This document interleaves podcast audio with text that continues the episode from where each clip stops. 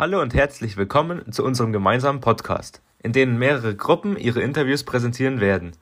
In diesen stellen sie bedeutende Persönlichkeiten vor, die in ihrem Leben viel für Europa geleistet haben und noch leisten werden.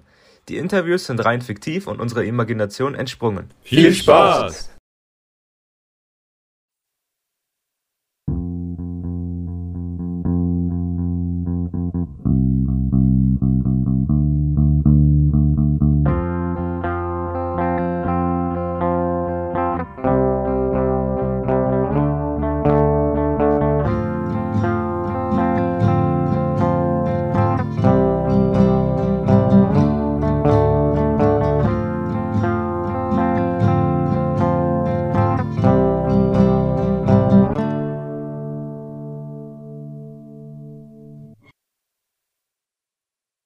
Heute sind zwei ganz besondere Gäste bei uns.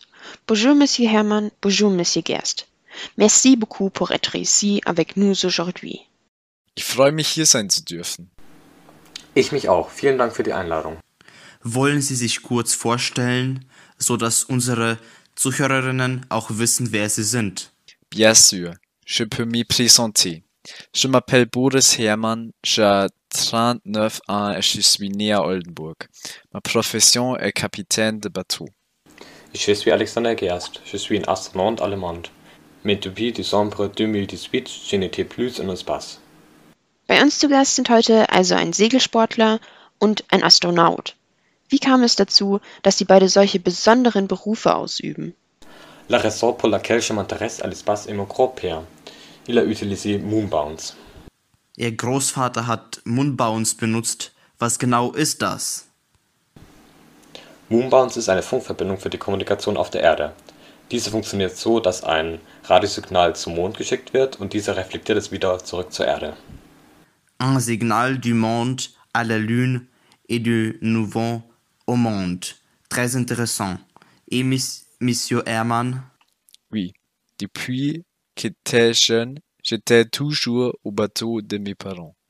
C'était très simple pour moi car j'ai eu besoin beaucoup de frais parce que j'avais des problèmes avec respirer.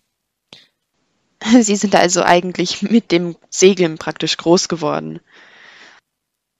Ja, kann man so sagen. Wie man häufig in den Nachrichten sehen konnte, waren Sie neulich bei der Vendée Globe dabei, Herr Hermann. Was genau ist die Vendée Globe? Das ist ein Segelwettbewerb, in dem man einmal um den Globus segelt. Start und Ziel sind in Frankreich. Mhm. Und ähm, wie genau haben Sie sich darauf vorbereitet? Mon équipe et moi, nous avons préparé mon bateau pour le voyage, mais en raison du Covid-19, on ne pouvait pas s'entraîner beaucoup. C'était très frustrant. Oh, das muss sehr enttäuschend gewesen sein, dass wegen Corona so viel Training ausgefallen ist. Und wie war es bei Ihnen, Herr Gerst? Wie haben Sie sich auf Ihre Reisen ins Weltall vorbereitet? 2008 wurde ich von der Europäischen Weltraumorganisation ausgewählt und dann habe ich 2009 meine Ausbildung im Europäischen Astronautenzentrum angefangen, welche ich ein bisschen über ein Jahr später abgeschlossen habe. Das Training war zwar sehr anstrengend, hat aber unendlich Spaß gemacht. Quelle était l'importance de l'ESA pour votre carrière? Ich glaube, gäbe es die ESA nicht, wäre ich wohl nie ein Astronaut geworden. Da kann man auch erkennen, wie besonders die EU ist und wie viel man durch sie schon erreicht hat und auch weiter erreichen kann. Die Mehrzahl der Staaten in Europa sind an der ESA beteiligt und arbeiten dort miteinander. Ohne die Europäische Union wäre sowas niemals möglich. Sehr interessant.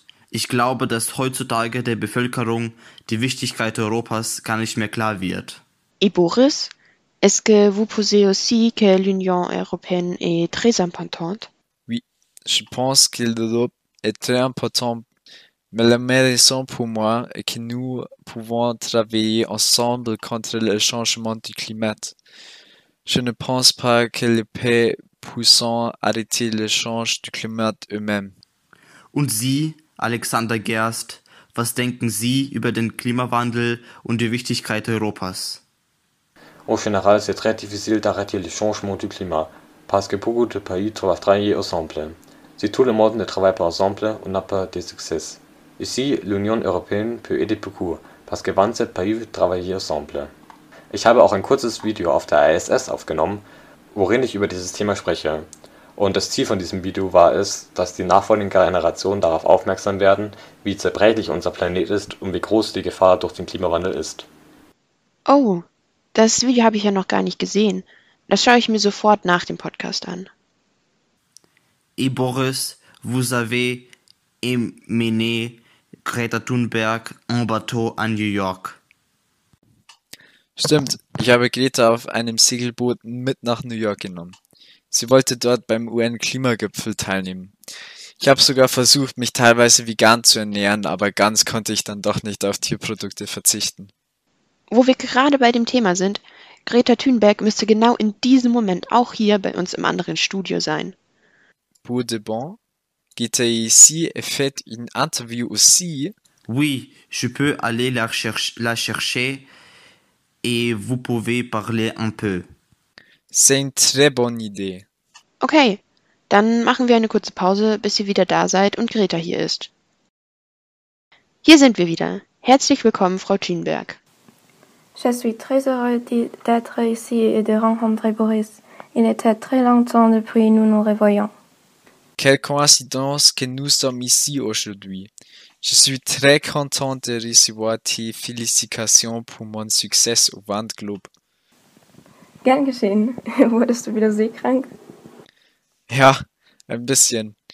Zur Information, auf unserer Fahrt nach New York wurde Greta nicht seekrank, ich aber schon. Sie gehört wohl zu den wenigen Menschen, denen auf Booten nicht übel wird. Malheureusement, je dois partir parce que je veux continuer mon interview. Au revoir. Au revoir. Okay, au revoir. Au revoir. Dann sagen auch wir jetzt auf Wiedersehen. Mit unseren Fragen sind wir schon fertig. Es war ein sehr spannender Podcast. Vielen Dank fürs Zuhören und bis zur nächsten Folge.